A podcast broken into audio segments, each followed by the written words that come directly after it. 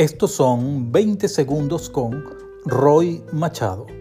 Hoy me he cruzado con lo pagano y poeta que era a los nueve años, siempre caminando hacia una utopía, aunque siempre sabiendo que nunca la alcanzaría, no he dejado de caminar, porque mi horizonte no tiene fin.